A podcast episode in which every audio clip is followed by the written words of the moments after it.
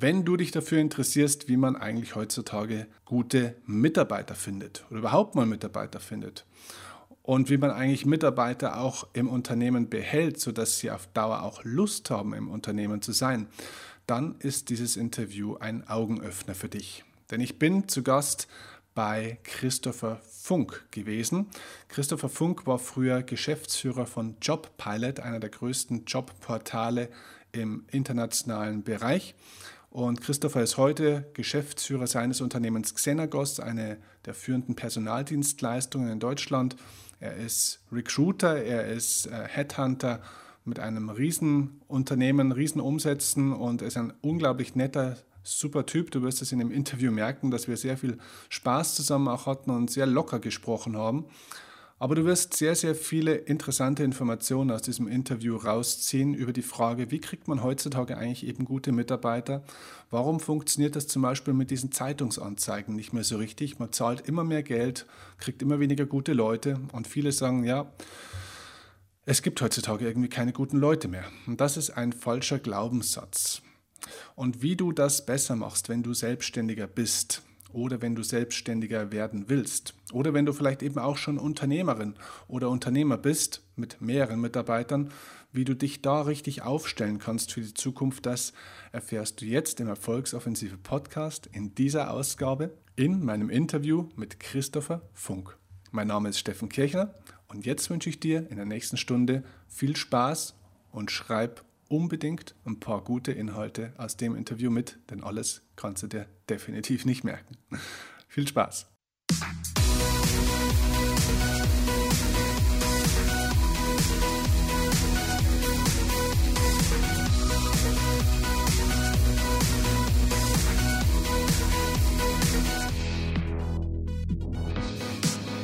Cool. Also Christopher, erstmal vielen Dank, dass du dir Zeit nimmst für das Interview. Gerne.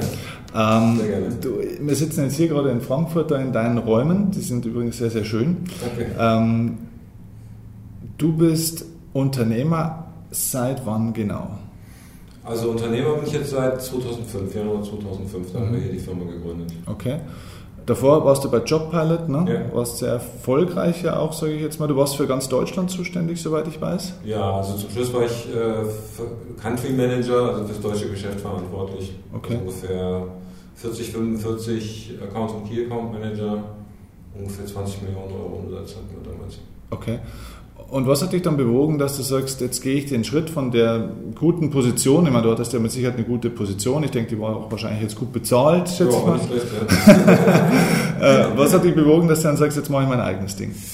Ähm, also ich wollte eigentlich immer mein eigenes Ding machen. Also Jobpilot ist eigentlich eine Startup-Story. Als ich da angefangen habe, waren wir, waren wir sechs Leute. Mhm. Und als in der Hochzeit, gut, da ging's, danach ging es wieder ein bisschen runter, weil so klassischen New Economy Cycle, waren wir 600 Leute mhm. und hatten 15 Länder. Mhm. Ähm, und wenn du dann halt siehst, wie so ein Unternehmen aufgebaut wird, denkst du, na, das will ich eigentlich auch. Ja? Also ich fand das eigentlich immer cool, was, was Eigenes zu machen. Mhm. Ähm, und äh, ich bin dann tatsächlich rausgeschmissen worden. Also die Firma ist äh, 2004 von Monster, also an Monster verkauft worden. Wir waren eine Adeco-Tochter dann zu dem Zeitpunkt. Okay. Ähm, und das war mein letzter Arbeitstag. Würdest du jetzt so mit deiner Erfahrung auch sagen, ähm, heutzutage sagt ja jeder, ja, ähm, mach dich selbstständig, mach dein eigenes Ding ähm, und so weiter. Das wird ja auch an, vieler, an vielerorts, sage ich mal, propagiert. Ähm, dass es oft so der Königsweg ist, wirklich finanziell frei wird man nur, äh, wenn man selbstständig ist, wenn man Unternehmer ist und so weiter und so fort. Würdest du aus deiner Erfahrung sagen, dass jeder Mensch auch das Zeug hätte oder die Möglichkeit hätte, in einer selbstständigen Form auch erfolgreich zu sein? Ist jeder dafür gemacht auch oder würdest es, kann man das erlernen, erfolgreicher Selbstständiger oder Unternehmer auch zu sein? Oder sagst du, nee, das muss auch ein bisschen, ist ein bisschen typabhängig?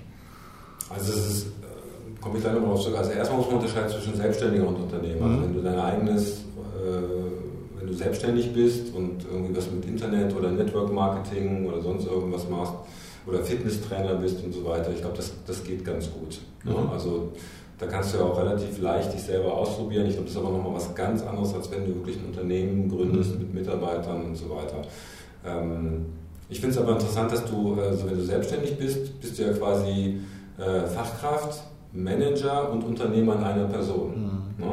Das heißt, du musst ja eigentlich die Richtung vorgeben, äh, du musst überlegen, wie du was machst und du musst es halt auch selber machen. Ne?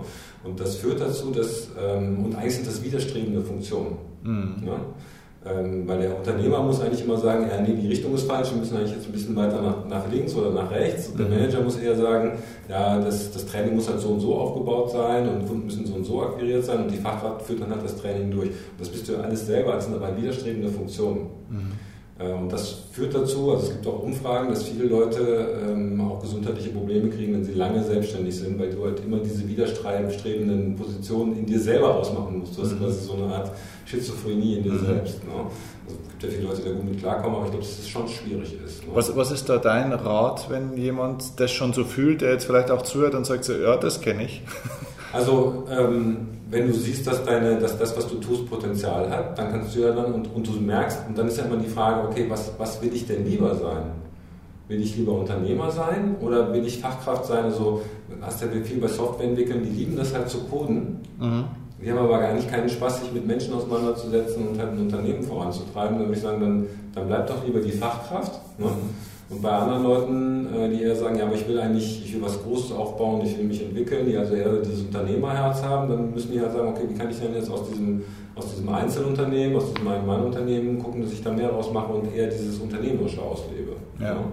Das ist, glaube ich, immer der Weg, den man, den man so gehen kann. Ähm, von der Persönlichkeit, also das ist, glaube ich, schwierig zu sagen. Das müsste, die Frage müsste ich eigentlich dir stellen, mhm. ja, weil ähm, da steckt halt ganz viel drin. Also ich glaube, dass grundsätzlich ähm, jeder Mensch sich entwickeln kann.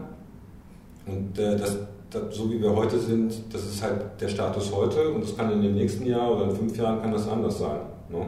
Also es gibt Leute, die können heute keine zehn Meter am Stück laufen und du siehst die nach zwei Jahren einen Marathon, die sie mhm. ab, ablaufen, ja, was die sich selber nie zugetraut hätten. Ne? Mhm. Und ich glaube, dass du ebenso wie du dich körperlich trainieren kannst, du auch deinen Geist und deine Glaubenssätze und deine Einstellung verändern kannst, wenn du das willst. Mhm. Das kann dir keiner von, das kann dich niemand dazu zwingen, deine Einstellung zu ändern. Das musst du selber können. Ne? Mhm. Das heißt, eigentlich kann auch jeder introvertierte Eigenbrödler irgendwann Speaker werden. Das haben wir alles schon erlebt. Ja. Das, das gibt alles. Ne? Deswegen, ja, ich glaube, dass das wirklich für jeden was ist, wenn er das wirklich möchte, wenn er das wirklich will. Äh, mein, mein Eindruck ist halt bei ganz vielen Leuten, die sind halt so in ihren, in ihren Glaubenssätzen auch gefangen. Ne? Also irgendwie was, was gibt es alles? Lieber äh, arm und gesund als reich und äh, krank, ja, diese ja, ganzen Sprüche und so weiter. Ja, ne? Wo ich sage, aber lieber reich und gesund ist doch noch Ja, ja absolut. ja, diese ganzen Sachen. Diese Entweder-Oder-Denke ist ja. Oder auch, ähm, die Diskussion hatte ich letztens auch mit einem, äh, mit einem engen äh, Freund, die, die gesagt haben, ja, aber ähm, wenn du, wenn du erfolgreich bist und Geld verdienst, dann nimmst du ja irgendjemand anders was weg. Und ich so, ey, ja. wieso das? Das haben ganz viele. Ja, weil, weil ja, der Kuchen ist ja fest. Und ich so, nee, der Kuchen ist überhaupt nicht fest, der Kuchen ist unendlich. Also vor tausend Jahren war der, war der Kuchen viel, viel kleiner. Ja? Und die Leute haben irgendwie alle eine Lehmhütte gehabt. Ne? Und heute hat jeder ein Auto und es ist noch echt noch kein Ende abzusehen. Also bei uns hat auf jeden Fall jeder ein Auto. Und die Chinesen versuchen es auch gerade. Ja? Mhm. Der Kuchen ist unendlich. Ja, und du nimmst niemandem was weg. Im Gegenteil, du, du schaffst Werte damit ne? Mhm. und Arbeitsplätze. Ja. Also das sind, glaube ich, wenn du, wenn, du, wenn du in diesen Glaubenssätzen drin bist, dann, dann hemmt das wahrscheinlich deine Entwicklung. Ne? Also das heißt, Unternehmertum ist in erster Linie auch ein Stück weit Persönlichkeitsentwicklung. Ja, also das ist, glaube ich, die Voraussetzung dafür, mhm. ne? dass du halt ein gewisses Mindset hast und an dich selber glaubst natürlich ne? und äh, dass du irgendwie auch gelernt hast, mit Krisen umzugehen und mit, mit, mit Fehlschlägen auch, auch klarzukommen und so weiter, Risiken einzugehen, dass du gerne Entscheidungen triffst. Es gibt ja ganz viele Leute, die treffen nicht gerne Entscheidungen, dann wird es echt schwierig. Ne? Ähm, Loyalität ist, glaube ich, ein Riesenthema, dass du halt deinen Mitarbeitern gegenüber auch loyal bist und so weiter. Also das ist halt meine Einstellung. Es gibt ja tausend Unternehmen, wo alle Mitarbeiter sagen, ey, das ist ein Sklavenladen, die funktionieren trotzdem. Also wahrscheinlich geht es auch anders, aber das wäre jetzt so meine, meine Einstellung dazu. Also ich habe mir ja. eigentlich immer gesagt, also wenn ich jetzt schon ein eigenes Unternehmen aufbaue, dann möchte ich da jeden Tag gerne hingehen und ich möchte auch jedem, mit jedem gerne reden. Also ich will jetzt nicht irgendwelche Leute haben, die ich nicht leiden kann oder so. Ja. Und bis jetzt ist uns das gelungen. Ja. Äh, du hast jetzt 40 Mitarbeiter roundabout und äh, betreust sehr, sehr viele Unternehmen, sage mhm. ich mal. Wie, wie, viele Unternehmen betreut ihr? Knapp 800 haben wir jetzt. Knapp 800, okay. Und was genau macht ihr für die? Also wir sind ein Headhunter, der sich auf das Thema Vertrieb spezialisiert hat. Das heißt, äh, klassischerweise ein Unternehmen, das jetzt einen Account Manager, Key Account Manager, einen Vertriebsmitarbeiter, einen Vertriebsleiter sucht, einen Export Manager, einen Channel Manager, einer, der den Handel betreut ähm, und sagen, okay, entweder wir haben selber nicht die Zeit, den richtigen zu finden äh, oder wir finden einfach nicht den richtigen. Die kommen dann halt zu uns und übergeben uns diese komplette, den kompletten Such- und Auswahlprozess. Okay, also ihr findet praktisch die Spieler fürs Team. Die Spieler so, und die, wie ein Scout im, die im Sport. Spielführer und die Trainer. Ne? Also die Vertriebsleiter sind die Trainer, wenn es gut läuft und laufen nicht auf dem Platz rum. Also ihr, ba ihr baut praktisch das Unternehmen in großen Teilen, sage ich mal, personell, oder? Ja, das ist eher selten. Also wir haben jetzt auch schon für Unternehmen wirklich den Vertrieb komplett aufgebaut. Okay. Das ist dann aber eher, dass die sagen, ja, wir haben jetzt hier dieses oder jenes Gebiet oder der, die Position ist umbesetzt. Und das haben wir jetzt versucht und haben es nicht hingekriegt, könnt ihr das bitte für uns übernehmen. Also es ist eher, dass wir wenn wir jetzt bei dem Fußball bleiben, hier der fehlt der, der linke Innenverteidiger äh, fehlt, äh, suchen wir mal bitte einen, der das kann und der in die Mannschaft reinpasst. Mhm. Okay, das ist interessant, weil wenn du so viel Einblick in so viele Unternehmen und Branchen ja dann auch hast, sage ich mal, was ist so vielleicht so ein ganz typischer oder vielleicht der am meisten unterschätzte Fehler, den ganz, ganz viele Führungskräfte, Entscheider in Bezug auf Mitarbeiterführung machen? Was machen die? Mitarbeiterführung oder Mitarbeiterrekrutierung? Fangen wir erstmal bei der Führung an. Also ich kann das ja eher vom Vertrieb sagen, wir sind mhm. das Thema Vertrieb spezialisiert. Ne? Also ich glaube, der größte Fehler von, von Vertriebsleitern ist, ähm, wenn wir bei der Fußballanalogie bleiben, äh, dass sie auf dem Platz rumrennen.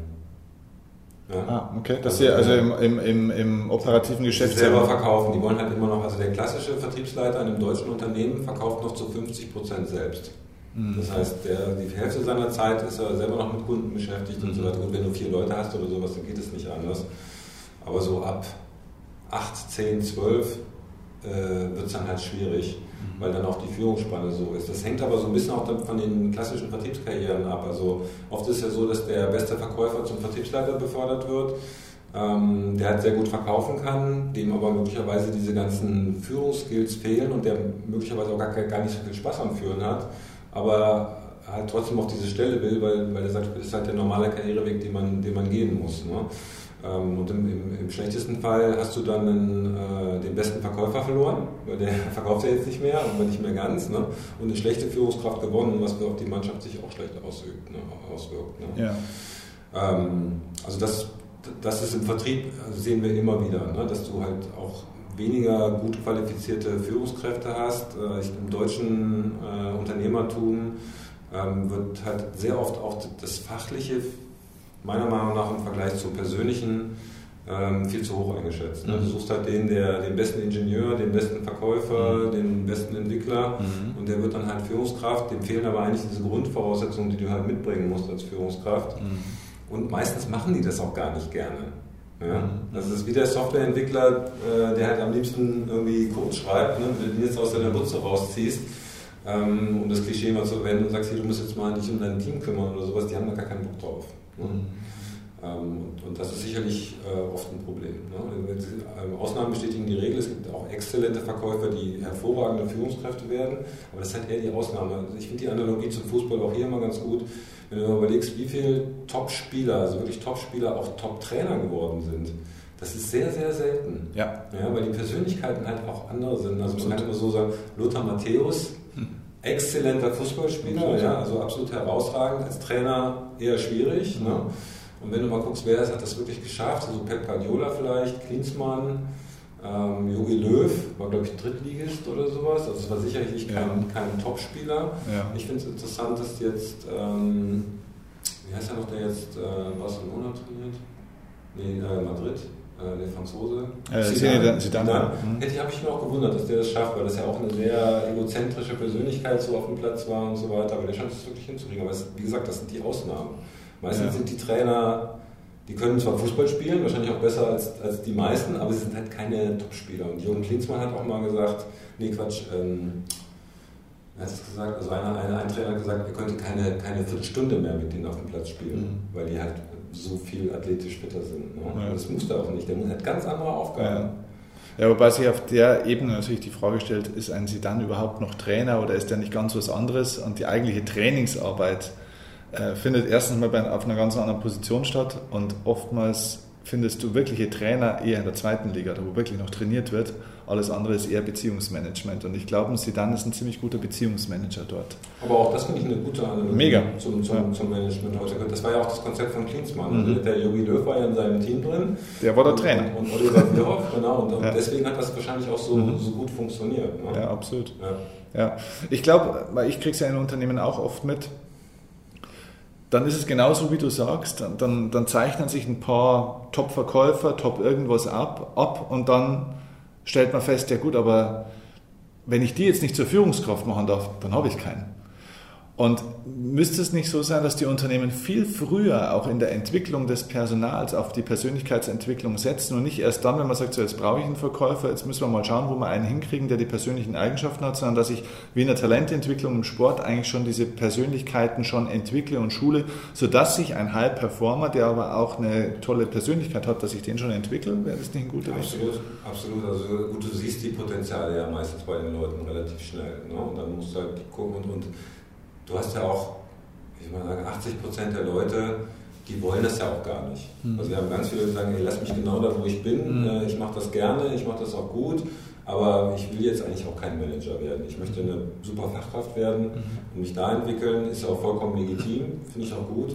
Weil es ist auch nicht jedermanns Sache. Ne? Mhm. Aber wenn du dann die Potenziale rauspickst und die Stück für Stück entwickelst, ja, das ist genial. Kann auch das Gegenteil funktionieren? Das habe ich auch öfter in meinen Unternehmen schon gesehen, dass du Leute hast, die sagen, ich will nicht der Top-Performer werden, aber ich hätte riesig Lust darauf, Menschen zu coachen, zu führen, weiterzuentwickeln aber oftmals ist es dann in Unternehmen so, und ich glaube, das ist so ein deutsches Kulturthema, dass wir nur denen glauben, die mal unfassbare Zahlen, unfassbare Ergebnisse entwickelt haben. Schau das Beispiel Jürgen Klopp, Julian Nagelsmann äh, im Sport an. Ja, das waren alles keine Top-Fußballer, waren ganz ordentlich, aber waren keine Top-Fußballer und sind unfassbare Trainer natürlich. Ja. Ja. Also, ähm, also ich glaube, das mit dem Top, genau, das, das glaube ich nicht. Also du musst halt das, also die Leute müssen dir halt abnehmen, dass du weißt, wovon du redest. Also wenn die jetzt einen ein Schwimmtrainer, äh, der im Prinzip die Fähigkeiten auch hat, die ein Trainer so mitbringt, oder ein Handballtrainer jetzt zum Fußballtrainer machen würdest, ich glaube, das wäre schwierig. Also du musst mhm. schon wissen, wie das Spiel funktioniert. Absolut. Ja? Also wenn jetzt jemand, der gar keine Ahnung hat, also gut, ich meine, wenn du Tony Robbins nimmst, der kann wahrscheinlich jeden kurz motivieren, wenn er keine Ahnung davon hat. Aber die, ähm, die Glaubwürdigkeit ist dann, glaube ich, schon weitaus größer und das fällt den Leuten auch einfacher. Ja, ähm, ja aber diese, ähm, also diese Coaching-Rolle fällt ja jetzt eigentlich immer den Führungskräften zu, ja. was ja auch problematisch ist. Ne? Okay. Ähm, Darf eine Führungskraft äh, Coach der Mitarbeiter sein? Also da schlagen immer so zwei Herzen in meiner Brust und wenn du die Literatur siehst, geht es ja auch immer hin und her. Die ja. Führungskraft muss der beste Coach sein. Ja. Äh, Dirk Reuter sagt, du kannst deine Leute eigentlich nicht coachen, weil du halt in einen riesen Konflikt reingerätst. Ja. ja. Ähm, weil du auch viel zu nah an die Leute rankommst und dann eigentlich nicht mehr objektiv führen kannst. Ähm, also ich habe mich da noch nicht wirklich entschieden. Ich glaube, es hängt, ist wirklich situationsabhängig. Ich persönlich glaube, es hängt von der Unternehmensgröße ab. Je größer das Unternehmen, desto mehr bin ich auf der Seite von Dirk weil dann, glaube ich, ist es einfach zu komplex und es sind zu viele Interessen auch bei einem. Und je kleiner die Gruppe, desto mehr bist du wahrscheinlich auch gezwungen, ja. auch mit Coach zu sein. Ja. Also ja, und das ist ja auch ein weites Feld. Also ich, ich, ich habe unsere erste Außendienstmitarbeiter wirklich persönlich eingearbeitet in den Job. Das heißt, wir sind wirklich auch zusammen rausgefahren. Erst habe ich erzählt und dann hat sie beim Kunden was erzählt. Mhm. Und wir haben über ein halbes Jahr, habe ich gesagt, du rufst mich jeden Abend, wenn du fertig bist, rufst du mich an. Mhm. Und dann sie erzählt, was alles passiert ist, was der Kunde erzählt hat, was gut war, was schlecht war, weil die ist ja den ganzen Tag alleine auf der Straße ne? und die hat dann halt auch relativ wenig Ansprache. Mhm. Und wir haben dann halt auch alle Problemfälle besprochen, was der Kunde dazu gesagt hat, welche Argumente es waren und so weiter. Und das, das hat super funktioniert. Ne? Und mhm. irgendwann nach einem halben Jahr haben wir beide gesagt, okay, eigentlich müssen wir jetzt nicht mehr telefonieren. Ja, und jetzt ist er frei und, und, und läuft frei der, über die Prärie und verkauft und das ist super. Ja, also, mhm. Aber gut, in unserer Größe hätte es wahrscheinlich auch kein anderer machen können mhm. als ich. Ne? Okay, lass uns mal auf das Thema Recruiting so ein bisschen kommen. Mhm. Ähm, klassisches Thema in der heutigen Zeit erlebe ich bei fast jedem Kunden, die immer sagen, ja, wir wollen Marktführer werden, wir wollen wachsen, wir brauchen mehr Leute, aber heutzutage ist es ja so schwer, gute Leute zu kriegen, überhaupt Leute zu kriegen. Und dann stellt man es, also es gibt ja keine guten Leute mehr, heißt es dann immer. Ne? Das ist natürlich auch immer das, wo ich dann sage, ja gut, ähm, wenn du den Marktführer jetzt anschaust, arbeiten da nur Pflaumen? Nee, würdest du gerne solche Leute haben? Ja, ich sagte, ja, warum? Die guten Leute gibt es schon, die sind halt bei dem und ich bei dir. Genau, ja, genau, sind woanders. Äh, was, was machen die Unternehmen deiner Erfahrung nach eigentlich falsch, warum sie zu wenig gute Leute kriegen? Also ich glaube, das ist erstmal, ähm, leben die noch in den 80ern mhm. des letzten Jahrhunderts. Das heißt, da hast du halt eine Stellenanzeige in der FAZ geschaltet mhm. ähm, und dann kamen halt 100, 200, 300 Bewerbungen, hast du welche ausgesucht und so weiter und ja, die Leute waren auch geduldig, also irgendjemand ist eigentlich immer übrig geblieben, den du einstellen konntest. Mhm. Ne? Die Zeiten haben sich halt geändert, also die FAZ, äh, der Stellenmarkt existiert nicht mehr, der ist ausradiert durch das Internet. Ne? Ja. Ähm, es gibt jetzt halt die Online-Stellenmärkte, aber die, die Bewerbungszahlen sind massiv zurückgegangen. Also wenn du 20, 25, 30 Bewerbungen kriegst, ist das viel. Mhm. Äh, und äh, davon kannst du eigentlich meistens 60, 70 Prozent aussortieren. Das sind halt Leute, die einfach ihre Bewerbung sehr, sehr weit streuen, die halt meistens dann auch nicht von den Fachthemen treffen, da bleibt halt eigentlich nicht mehr genug übrig. Also ja. auf diesem Weg. Branchenübergreifend ist das deine Erfahrung? Okay. Ja. Und das zählt jetzt nicht für die Balsens, BMWs und mhm. Googles. Das sind halt die Leuchttürme, die kriegen, ich glaube, BMW kriegt 80.000 Bewerbungen im Jahr. Haben eher ein anderes Problem. ja. Aber jetzt für die klassischen Mittelständler, die halt nicht bekannt sind, ist es ein Riesenthema. Und das Rezept, das die halt meistens haben, ja, schalte ich halt noch eine Anzeige und noch eine Anzeige und noch eine Anzeige, also einfach mehr von, von dem Medikament, das eigentlich bis jetzt schon nicht mehr funktioniert. Mhm. Ähm, und äh, ich glaube, dass das, und, und, wir sind halt jetzt im Internet- und Social-Media-Zeitalter und da funktionieren halt einfach andere Ideen besser. Ne? Mhm. Du hast halt auch das Bewerberfeedback, es gibt sowas wie Kununu. Das heißt, wenn du deine Mitarbeiter schlecht behandelst und deine Bewerber, dann kann das jeder danach lesen. Und das ist halt sich ein verstärkender Prozess, weil je mehr Leute das lesen, umso weniger bewerben sich und so weiter und so weiter. Das Ganze wird immer schwieriger. Ne? Mhm. Du kannst das aber natürlich auch massiv für dich nutzen, gerade auch als kleines Unternehmen. Also wir sind jetzt, äh, also wir haben, wir sagen, okay, wir müssen, gut, wir haben ja den ganzen Tag mit Bewerbern zu tun, für uns selber, aber auch für unsere Kunden. Das heißt, äh, die sind genauso unsere Kunden. Also ich glaube, diese Maxime, sich zu überlegen, mein Bewerber ist mein Kunde und ich mhm. behandle den wie einen Kunden. Mhm. Das, ist, das, hat, also das reicht eigentlich schon. Wenn mhm. du das machst, bist du auf der richtigen Seite. Wie, wie bewerbe ich Kunden, wie gehe ich da ran und so weiter. Mhm. Ja, und das sich mal zu überlegen, also wenn, du, äh, wenn du eine Bewerbung kriegst und so, ja, wir sammeln mal über drei Wochen und dann gucken wir mal, wen wir auswählen. Wenn ein Kunde dir eine Anfrage stellt, sagst du ja auch nicht, oh, wir sammeln mal alle Kundenanfragen Anfragen über drei Wochen und dann sortieren wir mal aus, welche interessant ist und dann rufen wir die mal an und interviewen die mal. Das funktioniert nicht mehr. Ja, also du musst, glaube ich, deine komplette Einstellung ändern. Recruiting ist Kommunikation. Mhm und nicht eine Stellenanzeige schalten. Da gibt es ja dieses, das schöne Beispiel vom äh, ZDF, das einen Social Media Manager sucht und, und drunter steht bitte äh, Bewerbung ausschließlich per Post. Gibt es wirklich, ja. ja. Also, ne, also da, da, merkst du schon, okay, irgendwas funktioniert da nicht. Ne? Und ähm, ich glaube, dass du halt äh, über, über das Thema ähm, Employer Branding, das ist halt auch immer so eine Monstranz, die vor dir hergetragen wird, aber du kannst es halt sehr praktisch umsetzen. Also bei uns zum Beispiel, wir haben jetzt, ich glaube, knapp 50 Kununu-Bewertungen, alles zwischen 4 und 5 Sterne, also im obersten, obersten Ranking. Und alle Leute, die sich bewerben, die wissen das. Das heißt, die Leute informieren sich auch, die gucken auch, was ist denn das für ein Arbeitgeber und so weiter. Ne? Mhm. Und es gibt ganz viele Leute, die sagen, ja, wir haben uns bei euch beworben, weil ihr so ein geiles Kununu-Ranking habt. Ja. Also das bedeutet Employer Branding für alle, die jetzt mit dem neudeutschen Begriff noch nicht so viel anfangen können. Die, die Unternehmen müssen lernen, nicht nur ein gutes Marketing und Außendarstellung in, im Sinne ihrer Produkte für ihre Kunden zu finden, sondern eben auch für potenzielle Mitarbeiter. Exakt. Ja? Exakt. Also das heißt, ich muss mich eigentlich eben auch für Mitarbeiter vermarkten. Ähm, Im Zweifelsfall ist das ja auch schon so, dass du das, das alles gut machst, das weiß nur keiner. Ja? Also ich gehe mal mhm. davon aus, dass in den meisten Unternehmen 80% der Leute happy sind, aber es weiß halt keiner. Ne? Ja. Und du kannst es halt, ich, ich habe das hier aber auch gemacht, ich bin wirklich zu jedem gegangen, hast du schon eine Kundenbewertung geschrieben? Ja, habe ich dann nicht mal gesagt, ja, dann mach doch mal bitte. Mhm. Ja? Und immer, immer wieder, wo ich, und dann kannst du erzählen, wie viel dann so reinkommen.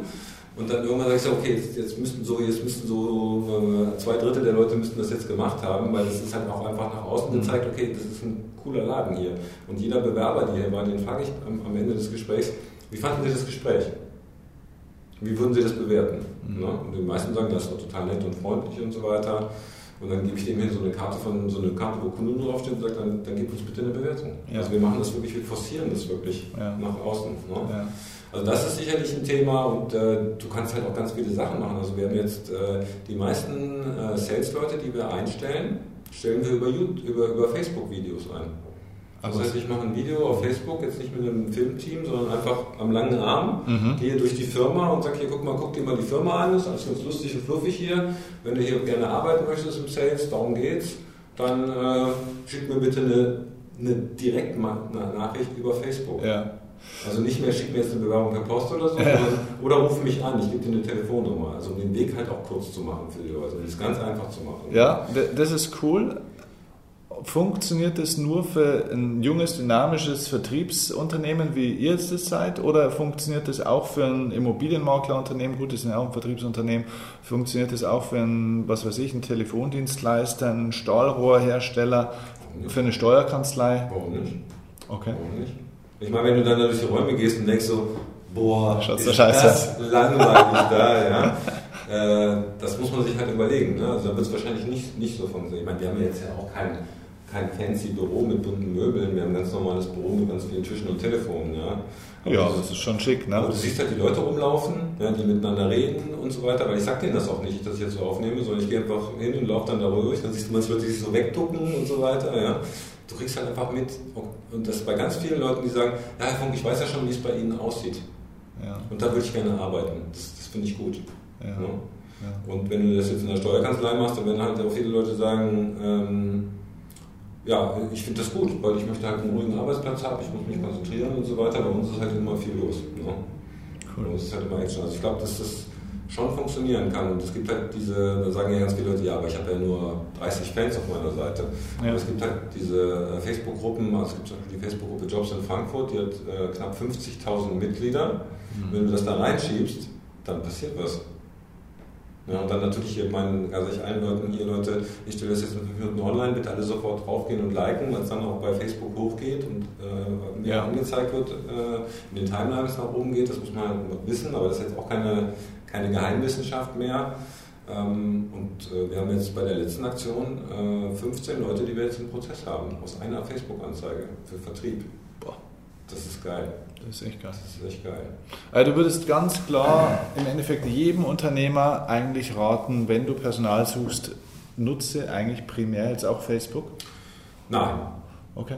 Also das, ich glaube, dass es auch für manche einfach nichts ist. Also ich meine, wenn das nicht authentisch rüberkommt, mhm. ja, wenn mhm. irgendwie der gut, ich bin ja jetzt auch schon über 50, aber wenn jetzt irgendjemand, der damit gar nichts zu tun hat, ja, der sich dann irgendwie mit Krawatte und Anzug von, äh, vor eine Kamera setzt. Und Gut, dann könnte er delegieren an den netten also, äh, Azubi oder irgend so, der es cool macht. Also ich glaube, das muss auch zum Unternehmen passen. Mhm. Wenn, es gibt, wenn Leute sagen, nee, das, das, sind wir nicht oder so, aber ich glaube, das ist für die meisten Unternehmen, die jetzt wachsen wollen, die auch junge Leute einstellen wollen, die, die, also die können das sicherlich nutzen, weil die Leute, die die erreichen wollen, da könnte man davon ausgehen, die sind alle auf Facebook. Ja. ja? ja. Und zwar öfter, als, als, man, als man sich das vorstellen kann. Die nutzen das ja auch tagsüber. Also wenn ich irgendwas poste, dann kriege ich sofort die Likes von meinen Leuten, teilweise. Ähm, das heißt, ich weiß, dass die alle auch quasi den Tag über sich, da, sich das angucken. Ne? Mhm. Ich habe doch nichts dagegen. Also solange die, solange die, die Zahlen stimmen und so weiter, ist das alles okay. Mhm. mhm. Ähm, du kannst aber auch ähm, bei Xing ganz viel machen. Ne? Du kannst ja auch ein Xing-Profil als Unternehmen schalten. Du kannst ja auch selber Leute anticken. Ja. Also sagen, hier, das sind interessante Leute, jetzt sind wir bei Steuerkanzlei, hier, das ist auch ein, Steuer, ein Steuerfachberater, ein Steuerberater. Ähm, du kannst ja auch anticken und sagen, also du musst ja nicht gleich sagen, äh, hier willst du nicht bei mir arbeiten, aber du kannst sagen, ja. du hast ein tolles Profil, ja. finde ich super spannend. Ähm, kennst du nicht jemanden äh, in deinem Bekanntenkreis, der bei so einer tollen Kanzlei wie wir, wir bieten dieses und jenes, vielleicht arbeiten möchte. Mhm. Ja, also ich, ich glaube, das ist so ein wichtiger Punkt, dass viele immer noch so diese, diese Einstellung haben, ich schalte irgendwo eine Anzeige in der mittelbayerischen Zeitung ja. und dann äh, kommen bestimmt irgendwie mal zehn Leute, die äh, unbedingt darauf heiß sind, irgendwie bei uns hier jetzt arbeiten zu wollen. Also ich glaube, die Leute müssen einfach auch, also die Entscheider, die Recruiter müssen viel mehr Eigeninitiative zeigen und Leute direkt ansprechen, kommt zu uns. Ja, also im, im Persönlichen und nicht darauf warten, dass die angespült werden, wie die Muscheln am Strand. Ja. So ein bisschen. Also du musst, glaube ich, viel mehr machen. Du bist halt, der Mix ist halt da. Du kannst Facebook machen, du kannst das auf Xing machen, mhm. du kannst YouTube-Videos machen und so weiter. Du musst dich halt um deine, um dein Employer, und Employer Branding ist jetzt erstmal Kununu, ne, dass du da halt präsent wirst und wenn du, ja, wenn du zehn Mitarbeiter hast, dann brauchst du eigentlich acht Bewertungen, weil Das ist ja bei uns auch so. Sind ja nicht alle Bewertungen, nicht alle Bewertungen sind positiv. Mhm. Aber äh, also der erste, der eine Kundenbewertung schreibt, ist eigentlich jemand, der sich wirklich geärgert hat. Mhm. Ja, der hat eine Absage gekriegt oder ist vergessen worden, kann ja alles mal passieren und so weiter. Und die oder ist unglücklich in der Firma, weil er seine Kollegen irgendwie nicht klarkommt und so weiter. Die schreiben was da rein. Ne? Mhm. Aber wenn die alleine da stehen, dann guckst du halt da drauf und denkst so, boah, dann ein, zwei Leute haben da, aber das reicht schon einer. Einer hat da was reingeschrieben, was irgendwie vollkommen unter aller Sau ist. Und das ist halt das, was dann für deine Firma da steht. Ne? Mhm. Wenn du zehn Bewertungen hast und eine ist schlecht, dann ist das okay. Dann, ja, mhm. Es kann ja niemand nie 100% mhm. happy sein. Ne? Aber wenn da nur eine oder zwei oder drei richtig schlechte Bewertungen stehen mhm. und du liest das als Bewerber, denkst du so, äh, nee, da bewerbe ich jetzt lieber doch nicht. Mhm. Ja. Mhm. Cool. Hat jetzt auch, hat, hier, da hat mich einer angeschrieben, ich wollte gerade mein Handy abends ausmachen, lag ich im Bett, meinte, oh, wir haben eine total schlechte Kundenbewertung gekriegt. Ne? Mhm. Was soll ich machen? Also ich hatte mal einen Vortrag darüber gehalten über Recruiting und so weiter und ich so, ja, wie viele Bewertungen hast du denn auf Kununu? Ja, eine. ich so, warum? da habe ich nicht drum gekümmert. Ich so, okay, du sorgst jetzt halt als erstes mal um. Der so, ja, kann ich dir rauskriegen? Ich sage, rauskriegen bei Kunden ist schwierig. Also das ist echt, ja. die sind da sehr träge und zurückhaltend, da was rauszunehmen. Ich sage ja, dann, guck, dann sorg mal dafür, dass du äh, im Laufe der nächsten Woche zehn Bewertungen hast. Weil dann ist die eine eigentlich nicht mehr relevant. Mhm. Mhm. Ja. ja. Also es ist viel einfacher, als die da rauszuklagen, äh, einfach so zu sorgen, dass du zehn andere kriegst. Ja, ja. Okay, also, also die Recruiting-Prozesse müssen natürlich auch schneller werden. Also das ist ein Riesenthema. Ne? Ja. Worauf achtest du dabei? Äh, ne? Also diese und dann Bewerbungsgespräche. Das ist auch alles so oldschool. Äh, also da, es gibt so viel zu verändern im Recruiting. Ja. Also ich glaube, da stehen wir auch von einem von einem riesen äh, Veränderung. Also wenn es besser werden soll. Also viele Unternehmen machen das ja schon gut äh, bis zum Onboarding, wie werden die überhaupt eingearbeitet und so weiter. Also da gibt es wirklich, wirklich viel zu tun. Also ja. Wir sind da auch wirklich auf einer, ich bin da wirklich auf einer Mission. Ja. Ich versuche den Leuten halt auch klar zu machen, was alles anders gemacht werden kann. Und das, das deckt ihr alles mit eurem Unternehmen ab, dass wenn ich jetzt ein Unternehmen hätte und ich sage, okay, ich brauche richtige Mitarbeiter, ich habe keine Ahnung, was ist Employer Branding, wie können wir sowas kreieren, ähm, wie führe ich die richtigen Einstellungsgespräche, worauf muss ich überhaupt achten bei den Bewerbern. Ähm, wie, wie targetiere ich überhaupt die Zielgruppe? Gehe ich über Facebook, mache ich was anderes, was passt zu uns? Das deckt ihr alles ab in der ja. Beratung? Also wir haben auch so ein Recruitment-Training-Programm, mhm. wo wir halt sagen, wir, wir zeigen euch mal, wie, wie, man Recruiting heute machen könnte. Du musst nicht alles machen, es gibt halt ein paar Instrumente. Mhm. Ich halte auch sehr gerne Vorträge darüber, das mhm. ist so mein, mein Steckenpferd. Mhm. Und dann machen wir halt das ganze Thema Vertriebsorganisation, weil da passiert im Moment auch unglaublich viel. Mhm. Ja. Also halt diese ganzen Grenzen zwischen Innendienst und Außendienst werden gerade neu definiert und so weiter. Die ganzen ganzen Sales-Prozesse werden neu gestrickt, auch mit Kombinationen online, offline und so weiter. Das ist mega spannend, was da gerade passiert. Ähm, und da sind wir auch ganz stark in der Beratung, also Firmen zu beraten, okay, wie muss ich denn meine Vertriebsorganisation neu aufbauen, mhm. um meinen Umsatz wirklich auch ähm, klar zu planen und dann auch erreichbar zu machen. Das ist ja im Moment immer so, ja, weiß nicht, was passiert und so weiter. Mhm. Also wir liegen jetzt, glaube ich, seit einem Jahr so schlafwandlerisch sicher auf unseren, auf unseren Planzahlen, das ist echt gigantisch, seitdem wir das umgestellt haben. Stark, okay. Ähm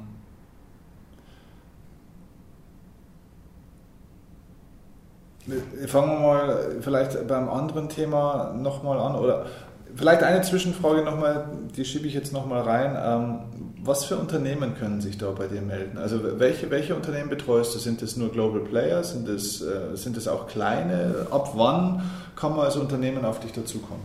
Also wir haben, äh, also ich glaube das kleinste Unternehmen war ein Mitarbeiter also der Chef, der gesagt hat, hier, ich habe jetzt äh, irgendwie eine Tochter, also es ist meine Tochter, die in Deutschland auf den Markt gegangen ist, ich muss jetzt einen Vertrieb aufbauen, ich brauche zehn Verkäufer, okay. besorg mir die bitte, weil ich alleine kann das eh nicht. Ne? Okay. Für den haben wir natürlich ganz viel gemacht, also da haben wir auch äh, die die Interviews bei ihm mit unterstützt, weil er das alleine nicht konnte. Mhm. Mittlerweile ist das, glaube ich, ein 100-Mann-Unternehmen irgendwie. Wow, okay. Ähm, also sagen wir, der klassische Fall sind eher mittelständische Unternehmen. Also wie gesagt, die ganz großen Unternehmen, die haben weniger das Problem. Mhm. Da gibt es immer noch mal Spezialbereiche, wo die keine Leute finden. Mhm. Ähm, aber eigentlich werden die von Bewerbungen geflutet. Ne? Die haben also eher das Problem, wie kann ich aus dieser Flut die richtig guten Leute rausfiltern. Ne? Und gut, bei BMW zum Beispiel, wenn du 80.000 Bewerbungen kriegst, dann heißt es ja, dass du 78.000 Leuten absagen musst. Ja. Das sind aber alles deine potenziellen Kunden. Ja. Weil die ja BMW cool finden. Das heißt, du musst es irgendwie auf eine Art machen, dass die dich danach immer noch gut finden. Ja. Sonst kann dir das echt auf deinen, auf deinen Umsatz zurückschlagen. Ne? Ja. Also der, der Kernbereich sind wirklich mittelständische Unternehmen, irgendwas zwischen 50 und 1000 Mitarbeiter, für die wir arbeiten, weil die halt meistens auch von der Recruiting-Funktion noch nicht so aufgestellt sind, dass sie es wirklich selber auf die Rille kriegen. Äh, Vielleicht nehmen wir noch ein praktisches Beispiel. Einer meiner größten Kunden ist ein Immobilienunternehmen, haben ca. 300 Makler und die haben genau dieses Thema auch. Ne? Wo findest du heute noch wirklich gute Makler und so weiter? Auch die ganzen Anzeigen sind sau teuer geworden ähm, und du kriegst wirklich, äh, du kriegst wirklich nichts mehr. Was wäre dein spontaner Tipp? Wie macht es ein, also ein inhabergeführtes Immobilienunternehmen im süddeutschen Raum, sage ich mal bis Frankfurt auch noch, das sind sie auch gerade noch, aber eher im süddeutschen Raum. Wie, wie würdest du sagen, sollten die sich ganz grob gesagt eigentlich aufstellen? Wo, wo sollten die ihr, ihre Menschen, die sie für das Geschäft begeistern wollen, suchen und wie? Also Stellenanzeigen würde ich auf jeden Fall nicht, nicht bleiben lassen. Mhm. Also das kann man schon machen. Ich würde vielleicht auch mal mit Xing-Stellenanzeigen ausprobieren. Da kann man halt auch viel mit Titeln spielen, weil du da auch Pay-per-Click machen kannst. Wie gesagt, Facebook-Videos, das ist so einfach. Und vor allen Dingen, da geht es gar nicht darum, ja, funktioniert das jetzt oder nicht, sondern du brauchst eigentlich 10 Minuten, um das zu machen. Ja, Und dann guckst halt, ja, funktioniert es oder funktioniert es nicht. ja, Ja. Ähm, äh, wie gesagt, Kununu würde ich mich auf jeden Fall darum kümmern, dass die Bewertungen da steigen, weil es ist auch oft, wenn, wenn, wenn äh, Leute nach dir googeln, taucht die Kununu-Bewertung auf der ersten Seite auf. Und da steht halt die Firma und darunter stehen Sterne. Und ganz viele Leute, denen reicht das schon, die gucken dann gar nicht mehr weiter nach. Ne? Also da würde ich mich auf jeden Fall darum kümmern. Ähm, und dann, also es gibt so viele Sachen, dann ist ja die Frage, okay, ähm, wie aktiviere ich meine Mitarbeiter, dass die neue Kollegen reinbringen, weil ne, deren Umfeld, das müssten ja eigentlich auch Leute sein, die für mich interessant sind. Kann ich die nicht dazu bringen, mal in ihrem Umfeld rumzufragen? Wie kann ich die motivieren, da auch neue Leute ranzubringen und so weiter? Das ist ein Riesenpotenzial. Es gibt ganz viele Unternehmen, die decken 70, 80 Prozent ihres Rekrutierungspotenzials nur über Mitarbeiterempfehlungen. Ja, weil das ist ja logisch, dass die Leute, die in deren Umfeld sind, das wären, die würden wahrscheinlich super bei mir reinpassen. Ne? Ja. Ähm, also es gibt tausend Möglichkeiten. Also es gibt auch zum Beispiel die, die, äh, die Idee, dass du halt wirklich sagst, okay, was gibt es denn für Organisationen in, in meiner Region, wo Leute arbeiten, die eigentlich super zu mir passen würden. Das kann der Wettbewerb sein. Und bei uns wäre es zum Beispiel so, wenn wir jetzt sagen, wir wollen Telesales ausbauen, was gibt es noch für Organisationen, die wirklich einen organisierten Telefonverkauf haben. Ne? Und dann guckst du dir halt mal ein oder andere an, dann sagst du halt hier, ich würde dich gerne mal interviewen, über Xing ansprechen und so weiter. Und dann kannst du ja auch ganz gezielt die Leute da rausziehen, teilweise. Ne? Also Ja. auch das, auch, also das, das machen wir als Headhunter ja auch. Ja. Das kann man auch selber machen, man kann es auch bei einem Headhunter machen. Ja. Ähm, also das wären so einige Ideen, die man haben kann. Es gibt tausend Ideen. Es gibt ein Auto, die haben eine Firma, äh, es war glaube ich ein Metallbauer, die halt händeringend nach Leuten gesucht haben. Die haben einen äh, Porsche gekauft, haben den an einen Kran gehängt und äh, also so 10 Meter hoch und haben gesagt, ähm, also wenn wir bis Ende des Monats keinen äh, Mitarbeiter gefunden haben, dann lassen wir den Porsche fallen. Okay. Und haben dann die Presse angerufen, das war überall in allen Medien, das ist sogar viral in Social Media gegangen und so weiter. Und die haben innerhalb des Monats, ich glaube, drei, ich weiß nicht, was das waren, äh, Werkzeugschlosser oder sowas, eingestellt. Ich habe schon gedacht, der Erste, der sich bewirbt, kriegt dann den Porsche. Ja, das wäre auch eine Idee gewesen, aber das war eigentlich noch cooler. Ja. Das war eigentlich noch cooler. Also mit den Händen, ja, pff. Ja, aber das, das war eigentlich noch eine, eine coolere Idee. Also das ist durch die Presse gegangen, das war da in der Lokalzeitung auf der Titelseite und so weiter. Ja, wie geil. Ja. Ja? Oder es gibt eine andere Firma, die suchen Ingenieure. Äh, und dann haben die haben sich überlegt, ähm, welche Musik, was für Musik hören eigentlich Ingenieure? Mhm. Und dann ist rausgekommen, die hören, also viele Ingenieure hören Heavy Metal. Haben wir jetzt auch nicht klar. Hätte, ich, ja, hätte ich jetzt aber fast getippt. Heavy Metal. Ne? Was haben die gemacht? Die haben irgendwie für 500 Euro in Wacken irgendwie so einen Stand aufgestellt Ja. und haben da irgendwie Red Bull ausgegeben und auf jeder und jeder hat so einen Zettel gekriegt hier übrigens wir suchen coole Ingenieure und so weiter. Geil. Danach war das Rekrutierungsproblem gelöst. Also ich glaube, das ist wir hatten auch den Martin Gät hier, der, der, der mit diesem Motto Rock Your Recruiting, der, Ja. nur zu den Leuten geht und sagt, ey, ihr braucht einfach nur Ideen. Ja? Lasst euch doch mal was einfallen. Kommt mal aus diesem, ich schalte eine Stellenanzeige, ja, bewirbt sich keiner mehr, ja, die Welt ist schlecht und es gibt keine Bewerber. Das ist einfach Schwachsinn. Ja. Ja, der Martin Gerd sagt auch, es gibt keinen Fachkräftemangel. Es gibt nur inkompetente Unternehmen, die nicht in der Lage sind, äh, sich so aufzustellen und die richtigen Leute zu gewinnen. Und ich glaube, da ist eine Menge dran. Sehr cool, 100% Zustimmung. Lass uns mal noch kurz auf die andere Seite schauen, jetzt äh, nicht nur von den Unternehmen, sondern auch mal von den Angestellten. Wenn ich, meine, wenn ich mich dafür trotzdem entscheide, Angestellter zu sein oder zu bleiben, wie kann ich meine Karriere boosten? Was, was kann ich tun, um auch finanziell weiter aufzusteigen, äh, vielleicht auch in der Tätigkeit, in der Kompetenz, unabhängig von dem, dass ich mich weiterbilden muss und so weiter? Was kann ich machen strategisch? Also das Wichtigste ist, glaube ich, dass du erstmal weißt, was du überhaupt willst. Mhm. Also ich habe ganz viele Leute, die mich hier anrufen und sagen, ja, Funk, ich möchte mich gerne weiterentwickeln. Haben Sie nicht einen Job für mich? Und dann sage ich immer, ja, was wollen Sie denn? Mhm. Wo wollen Sie denn hin? Ja, weiß ich jetzt auch nicht so genau. Was haben Sie denn so? Mhm. Ich sage, äh, ja, genau. ist schwierig. Also ich glaube, wenn du, wie heißt das, wenn du, äh, wenn du kein, kein Ziel hast, dann ist äh, kein Hafen ja, genau. Äh, richtig. Ne? Ja, ja, ja. Ähm, und so ist das auch. Ich glaube, dass äh, dass man sich wirklich mal überlegen muss, okay, was möchte ich überhaupt? Das kann, kann, können ja auch mehrere Routen sein. Ne? Also wir denken gerade Fachkraft, Führungskraft und so. Ja, Führungskraft könnte ich mir vorstellen, aber wenn ich ein Key Account Manager werden würde, wäre auch okay, das ist ja auch noch gut. Mhm. Also wenn die Leute sagen, ich könnte mir das, das und das vorstellen, aber viele Leute, die sind halt so indifferent. Ne? Mhm. Und äh, also wenn man sich mit Motivation beschäftigt, das ist ja auch dein Feld, ich glaube, wenn du, wenn du das Ziel vor Augen hast und dir es gut vorstellen kannst, dann fängt dein Unterbewusstsein auch an zu arbeiten und, und hilft dir dabei, dahin zu kommen. Aber wenn du halt kein Ziel hast und dich so treiben lässt, mhm. dann wird es halt schwierig, glaube ich. Ne? Mhm. Mhm. So, und ähm, also nehmen wir mal das, das, Beispiel Führungskraft. Also ich möchte gerne Führungskraft werden. Ich will Führungskraft werden, dann musst du erst, dann frage ich immer, okay, warum denn? Warum willst du denn Führungskraft werden? Ne? Mhm. Und die Leute, die sich da Gedanken gemacht haben, ja, weil ähm, dann habe ich mehr ein, dann habe ich Einfluss auf meinen Tätigkeitsbereich, dann kann ich Leute coachen und so weiter, ich kann Verantwortung für Leute übernehmen, ich, ich, ich, ich liebe Menschen, ich kann dann mit denen umgehen und so weiter. Und ich sage, okay, das ist legitim, ne? das macht Sinn. Und bei anderen Leuten so, naja, weil das jetzt der nächste Karriereschritt ist. Ne? Ja, ja. Ähm, weil bei ganz vielen sage ich, okay, führst du denn gerne das und der? Eigentlich nicht. Mhm. Ja. Also ich dann überleg dir doch mal, ob du nicht über was anderes machst. Ne? Also ja, meistens kommt sie auch motiviert, weil sie denken, nur dann kann ich auch mal mehr Geld verdienen. Ja, ja, genau. Aber das ist, glaube ich, auch ein Trugschluss. Ich glaube, dass du gerade im Verkauf sage ich, ja, dann such dir doch einen anderen Verkäuferjob, wo du da mehr Geld verdienen kannst, wo es mehr Umsatz zu holen gibt, wo es mehr Marge zu holen gibt. Und wo du sagst, du bist da, dann du bist im Maschinenbau, dann geh doch zu einer Softwarefirma, die ähm, Konstruktionssoftware und Maschinenbau verkauft, weil du halt die Branche schon kennst und so weiter. Da kannst du wahrscheinlich definitiv mehr verdienen geile Idee. Ja? Das funktioniert dann auch meistens, ne? weil äh, IT zahlt halt einfach mehr als, als, als Maschinenbau typischerweise. Ne? Mhm. Also das ist auch eine Option, wenn ich mehr Geld verdienen will, dass ich mir einfach überlege, okay, welche Branchen, also wo kann ich denn mein Wissen einbringen, wo einfach mehr Geld zu holen ist. Ne? Also wenn du äh, Klopapier verkaufst, wirst du wahrscheinlich nicht so viel Geld verdienen, als wenn du Software verkaufst, weil bei der Software halt einfach weitaus mehr Marge drin ist.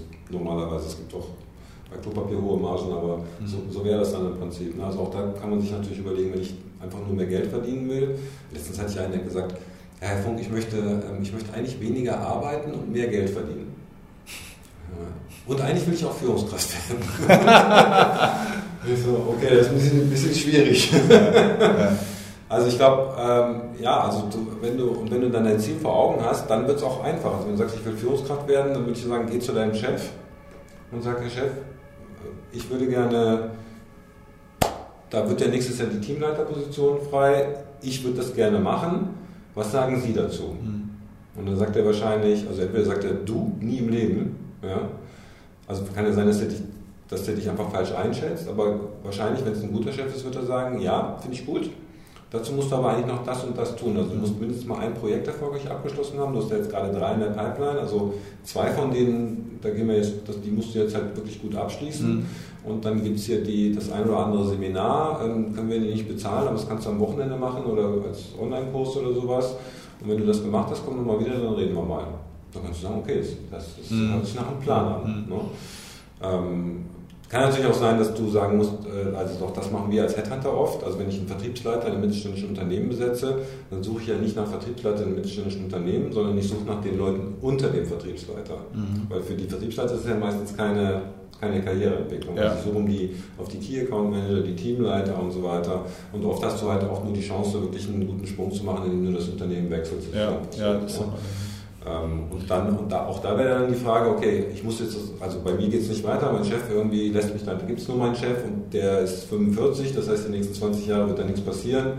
Das heißt, ich muss jetzt strategisch überlegen, wie komme ich jetzt äh, als zum Vertriebsleiter in einem anderen Thema. Und auch da ist ja die Frage, okay, wenn die mich als Vertriebsleiter wollen, wahrscheinlich wollen die schon irgendwie mal gesehen haben, dass ich irgendwie geführt habe. Also werde ich jetzt mal irgendwie dieses Projekt übernehmen bei mhm. uns in der Firma und mhm. das erfolgreich zu Ende führen, weil dann kann ich schon mal zeigen, dass ich geführt habe. Ne? Mhm. Ne? Oder hier das kleine Team, das irgendwie den, den, den Kunden betreut oder sonst irgendwas. Ne? Mhm. So, und dann ähm, würde ich mir halt immer überlegen, vielleicht nicht zum Wettbewerb zu gehen, sondern ähm, wie wir es gerade mit dem Maschinenbauer hatten, der dann zu der Softwarefirma geht, die was an Maschinenbauer verkauft, wo du halt dein Fachwissen einbringen kannst also so ein kompletter Branchenwechsel, so nach dem Motto, ich bin jetzt Konstruktionsleiter und will oder Konstruktionsmitarbeiter und will jetzt Vertriebsleiter werden, ist schwierig. Mhm. Ja? Mhm. Weil du dann halt quasi nichts mitbringen kannst, was mhm. du an Know-how bringst. Mhm. Ne? Mhm. Wenn du sagst, ich bin jetzt in einem Team, das ähm, ja, was sich äh, Ersatzteile im Maschinenbau verkauft und ich gehe jetzt zu einem äh, zu der Firma, die äh, die Maschinen baut, wo die Ersatzteile reinkommen, also du hast eine CNC-Maschine und die Werkzeuge hast, jetzt gehst du zum CNC-Hersteller und werde jetzt da Teamleiter und sagen die, ja, du weißt ja, du kennst ja unsere Kunden, äh, du weißt, du kennst die Produkte eigentlich auch, Fachwissen ist eigentlich auch da, Projekterfahrung, Teamleiter, das ist ja super, lass uns versuchen. Mhm. Das, äh, das, das wäre jetzt zum Beispiel ein Ziel. Und dann überlegst du, okay, welche Unternehmen könnten das sein? Wen kenne ich denn in diesen Unternehmen? Also das, mhm. das ganze Thema Bewerbung. Und dann, wenn ich da jetzt jemanden kenne oder jemanden kennt, der ihn kennt, dann kann ich immer irgendwie da sagen, immer, ähm, eure Firma, ich finde die schon geil. Würdest du, wie findest du das da? Und die Leute sagen dir dann, ja, ist eine tolle Firma, entwickelt sich gut oder so, hm, ich bin gerade auch auf dem Absprung, hier läuft nicht gut und so weiter.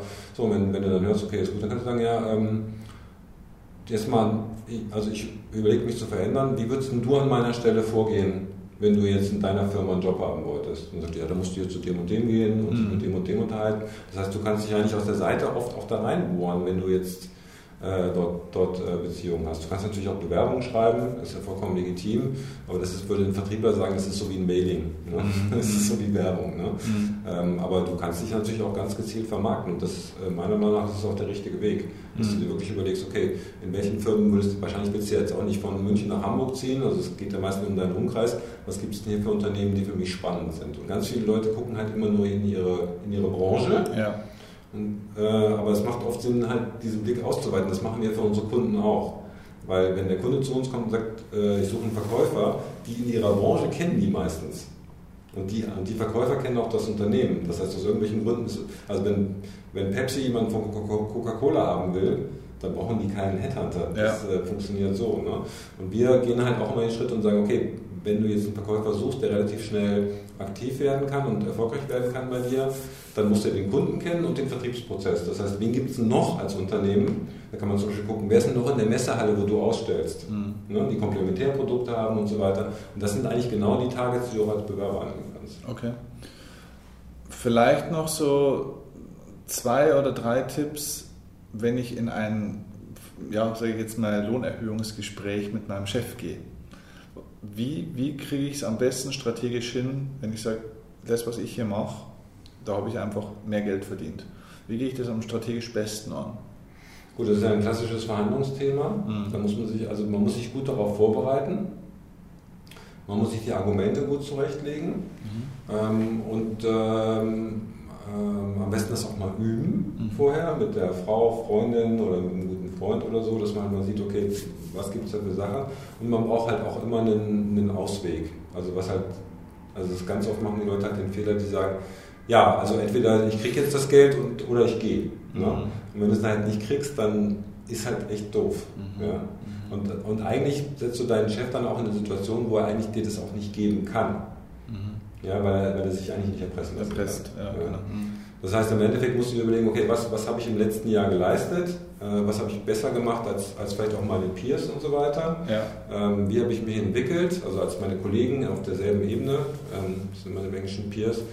Ähm, und ähm, was habe ich für Mehrwerte für die Firma gebracht, die jetzt auch überdurchschnittlich waren? Und äh, damit kann man dann schon, also das sind halt die Argumente. Im Endeffekt ist es ja nichts anderes als ein, als ein Verkaufsgespräch. Ja. Ne? Und damit gehst du dann schon rein und ähm, dann musst du halt erstmal hören, was dein Chef so sagt. Also ich würde mir schon mal eine Zahl vorstellen. Mhm. Ähm, damit kann man auch reingehen, weil du dann schon mal so einen Ankerpunkt gesetzt hast. Mhm. Ne? Ähm, und dann musst du halt mal gucken, wie dein Chef darauf reagiert. Und typischerweise, wenn er dich nicht verlieren will und dich schätzt, und davon gehe ich mal aus, weil sonst ist Gehaltserhöhung eh schwierig, mhm. ähm, wird er wahrscheinlich dann sagen, ähm, ja, geht jetzt gerade nicht ähm, aus jeden Gründen, aber wenn du die und die Schritte machst oder in den und den Schritten können wir machen und so weiter, sodass man sich irgendwie kompromissmäßig annähert. Mhm. Aber ich glaube, es ist auch wichtig, dass man das tut. Mhm. Ne? Also es gibt ganz viele Leute, die ähm, auch gerade bei Frauen, die halt ganz oft sagen, ja, aber ähm, der muss das doch sehen. Mhm, ja, genau. Der muss das doch sehen, wie ich mich, wie ich aufreiße für die Firma und so weiter. Und ähm, wenn er das sieht, das, das wäre auch eine Anerkennung für mich, dass, dass, er mir das dann auch als, als Wertschätzung zurückgibt. Und ganz oft ist es halt so, die sagen, ja, solange die nichts sagt, wird die ja happy sein. Ja, und ich, ich habe kein Problem damit. Äh, und solange mache ich auch nichts. Mhm. Ja. Also du musst schon auch aktiv auf den auf, darauf zugehen und das verlangen. Okay. Und äh, das hat ja auch ganz viel mit deinem, mit deinem Endgehalt zu tun, gerade am Anfang. Ne? Also wenn du, wenn du jetzt irgendwo anfängst und äh, dann kommen Männer und sagen, hier, ich will 50.000 ne? und Frauen geben sich dann vielleicht mit 40.000 Euro zufrieden, weil ihnen das angeboten worden ist, mhm. dann hast, ist das ja der erste Referenzpunkt deiner Karriere. Ne? Und wenn du jetzt den nächsten Job wechselst, zu sagen, nee, ja, gib 10% mehr, dann bist du halt als Frau bei 44 und als Mann bei 55. Ne? Mhm. Und wenn sich das so weiterentwickelt, dann merkst du auch, warum, das ist auch einer der Gründe, warum du oft so eine Lohnschere zwischen Mann und Frau hast, weil Frauen halt oft ähm, das halt einfach nicht durchsetzen ja. und sagen, nee, ich bin das jetzt wert. Ja, ja, ja. cool. Letztes Thema bloß noch ganz äh, kurz eigentlich, ähm, weil da gäb's, da könnte man Stunden drüber sprechen, über das Thema Bewerbung. Mhm. Ähm, was ist, vielleicht ganz einfach gesagt, was sind ein oder zwei der Hauptfehler der meisten Leute, die sich bewerben? So viele sagen immer, ich weiß auch nicht, ich habe schon 30 Stellenanzeigen geschrieben und ich habe noch nicht den richtigen Job. Wobei ich immer sage, warum schreibst du denn eigentlich 30 Stellenanzeigen, du willst ja bloß einen Job. Ähm, da geht es ja schon mal los. Aber äh, da vielleicht mal die Expertenmeinung von dir. Was ist der Hauptfehler, den Leute machen, wenn sie sich für einen guten oder besseren Job bewerben wollen und keinen kriegen? Also ich glaube, der, der erste Schritt ist, das hatten wir vorhin schon mal, ähm, dass man sich halt überlegen muss, okay, was, was ist denn überhaupt mein Ziel? Ja. ja. Also wo will ich hin und so weiter. Man kann ja auch ein bisschen breit gehen. Also es gibt ja viele Leute, die haben ihren Traumjob durch Zufall gefunden. Ne? Also ich meine, im Endeffekt, wenn du überlegst, wie, wie entstehen heute Karrieren? Also wie war das bei mir? Ähm, ich habe mich dann nach meinem Studium, war ich noch an der Uni und dann ähm, ist mein Professor äh, emeritiert, also der ist ausgeschieden. Das heißt, ich wusste, dass meine Stelle ausläuft und ich konnte meine Promotion zu Ende führen. Ne? Das heißt, ich musste mir einen Job suchen. Ne? Und ich wollte eigentlich immer in der Unternehmensberatung arbeiten. Die haben mich aber nicht genommen, weil meine Noten halt nicht gut genug waren. Und das war halt damals so, ich glaube, es ist heute auch immer so, wenn du halt unter zwei bist, kommst du nicht raus. Ne? Ja. Und äh, ich hatte mich ja die ganze Zeit schon mit Internet beschäftigt. Ich habe gesagt, gut, dann, dann fange ich halt bei einem Internet-Startup an. Das ist eigentlich noch viel cooler. Ne? Und dann habe ich äh, 30, 40, 50 Bewerbungsmappen rausgeschickt. Damals hat das noch per Mappe gemacht und mhm. so weiter. Ne? Und dann haben sich, äh, einer hat sich zurückgemeldet, das war irgendwie ein Fensterbauer, die wollten auch mal so einen einstellen, so einen Verrückten, der sich denen so ein bisschen erklärt, wie Internet geht, das war wäre echt ein heißer Job geworden. Ja. Und dann hat sich der, ähm, und dann ist ganz lange nichts passiert, es waren noch ein paar andere Sachen im Rennen und äh, ich glaube, drei Wochen nachdem ich äh, mich bei Jobpilot beworben hatte, hat der Roland Metzger bei mir auf den Anrufbeantworter gesprochen. Damals gab es noch keine Handys. Mhm. In der alten Zeit. Und äh, ich bin, glaube ich, nur zum Zug gekommen, weil, weil die wahrscheinlich schon zwei Runden durch hatten. Und äh, dann haben wir halt mal geguckt, okay, was gibt es denn noch? Ah, hier, bei den rufe ich jetzt auch nochmal an. Ja, ja, ja, Und dann, äh, also im Endeffekt ist es wirklich totaler Zufall, wo, wo du landest. Ne? Und das kann halt gut sein und es kann schlecht sein. Aber eigentlich hat das nichts mit Karriereplanung zu tun. Ja. Und deswegen würde ich halt immer sagen, ähm, so wie wir es vorhin auch schon gesagt haben, überleg dir doch mal wirklich, was, was, hast du für Stärken, was hast du für Interessen. Versuch während des Studiums oder auch danach so viel Erfahrung wie möglich zu sammeln, Praktika, Schnuppertage, mhm. mit Menschen sprechen, andere Leute sprechen, die äh, Kommilitonen, die in den Job gegangen sind, wirklich Informationen aufsaugen, um halt diesen Zufall so ein bisschen wegzutun ja. und zu sagen, okay, du hast in der Steuerberatung an, wie ist das? Ist scheiße. Ja, also ich finde es scheiße, du wirst es auch scheiße finden. Ja. Weil A, B, C. Ne? Alles klar, du hast das gemacht, du bist bei der Unternehmensberatung, wie ist das und so weiter. Ne? Ja, und er schafft Netzwerke. Ne? Und du schaffst Netzwerke ja. und so weiter. Das ist eh, das sollte, äh, rate ich auch jedem. Mhm. Also gerade wenn du, wir hatten ja vorhin diese Xing-Recherche, dass äh, wenn du Leute kennst, die da Praktika gemacht haben, die du vom Studium kennst, aus der Schule, versuch mit denen in Kontakt zu bleiben. Also das ist, ne, und denen natürlich auch was geben. Aber das ist echt mega, mega wichtig, meiner Meinung nach. Ähm, so, und dann, wenn du dann überlegst, okay, ich möchte gerne was ich, ich möchte gerne bei Automobil arbeiten. Ne? Dann kannst du dann, okay, was heißt Automobil? Ja, VW, BMW, Mercedes und so weiter. Was gibt es da noch? Ja, da gibt es die Zulieferer in der ersten Ebene, also Bosch, Continental und so weiter. Könnte das auch interessant sein? Ja, könnte auch interessant sein. So, dann hast du ja schon mal Zielgruppe. Und dann so, okay, darunter gibt es ja nochmal eine Reihe. Das sind die, die an Bosch und Continental und so weiter liefern. Ne? Ähm, können die auch interessant? Ja, dann hast du, irgendwann hast du mal 100 Firmen auf einer Liste stehen. Mhm. Ne? Mhm. So, und dann überlegst du dir, okay, will ich umziehen? Oder was ist wichtig? Ne? Will ich umziehen? Gibt es Leute, gibt es eine Stadt, die ich präferiere? Gibt es eine Region, die ich präferiere? Will ich, will ich lieber zu Hause bleiben und so weiter? Und dann hast du ja irgendwann eine Liste und dann würde ich halt empfehlen, du kannst Bewerbungen schicken, aber ich würde immer versuchen, auch durch, durch die Backdoor reinzukommen. Also wie wir es vorhin gesagt haben, okay, Continental. Kenne ich einen? Ja, hat Max hat mal Praktikum gemacht. Mhm. Hallo Max, du hast doch Praktikum bei Continental gemacht. Wie war das so? Ja, war super. Wen kennst denn du da? Ja, ich kenne da die Personalreferentin, die Christine, die ist total nett. Ah ja, okay. Worauf legen die denn Wert, wenn die jemanden einstellen? Also immer über Vitamin B auch so ein bisschen. Über, also ja, vielleicht ist gar nicht Vitamin B, aber, aber Informationen sammeln. Also wenn, ja, ja. wenn, du keinen Max kennst, dann kannst du ja nochmal gucken im Internet. Mhm. Es gibt hundertprozentig irgendein Facebook-Forum, ja. Äh, Erfahrung als Praktikant bei Continental, bin ich mir hundertprozentig sicher, also du brauchst wahrscheinlich gar kein Vitamin B, ne? oder du guckst einfach bei Xing, wer war denn schon mal Praktikant bei Continental? Ja. Du kannst die Firma eingeben und die Position. Ja? Also krieg interne Infos. Ja, so, und dann, ah, Max, den kenne ich nicht, aber ich kenne ja trotzdem. Hör mal, ich habe gehört, du hast, letzt, du hast vor drei Monaten Praktikum bei Continental gemacht. Ich hätte mal ein paar Fragen. Hast du, hast du mal Zeit für ein 5 Minuten Telefonat? Wer sagt denn da nein? Ja. ja. ja. So, und dann sagt er, ja, ist cool, da musst du unbedingt mit der Christine aus der Personalabteilung sprechen, die ist total nett. Und äh, die steht auf äh, Heavy Metal. Ja? Das heißt, wenn du die darauf ansprichst, dann kommst du auf jeden Fall bei dir ins Gespräch. Und dann kannst du dir sagen, hören Sie mal, ich habe ich hab letzte Woche meine Bewerbung eingesprochen. Sie sollten ganz besonders darauf achten, dass ich schon das und das gemacht habe. Und dann hast du mehr Chancen, da durch das Auswahlverfahren zu kommen. Zum Beispiel. Ja. ja? Okay. So, und ich meine, ich bin ja Verkäufer und wir vermitteln nur Verkäufer und das ist für mich Verkaufen. Ja? Also ein guter Verkäufer, der jetzt sagt, ich möchte Continental als Kunde gewinnen, ja, der wird auch nicht beim Empfang anrufen und sagen, hallo, wer ist denn bei Ihnen verantwortlich? Also wenn er, wenn er schlau ist. Sondern er wird gucken, okay, wen kenne ich denn da? Oder wen kenne ich, den jemand kennt und erstmal Informationen einholen und dann sagen, okay, dann rufe ich doch den Einkäufer Müller mal direkt an, weil den kenne ich und ich weiß, dass der gerne Golf spielt. Also werde ich ihn auf Golfspielen ansprechen, mhm. zum Beispiel. Sehr cool. Sehr cool.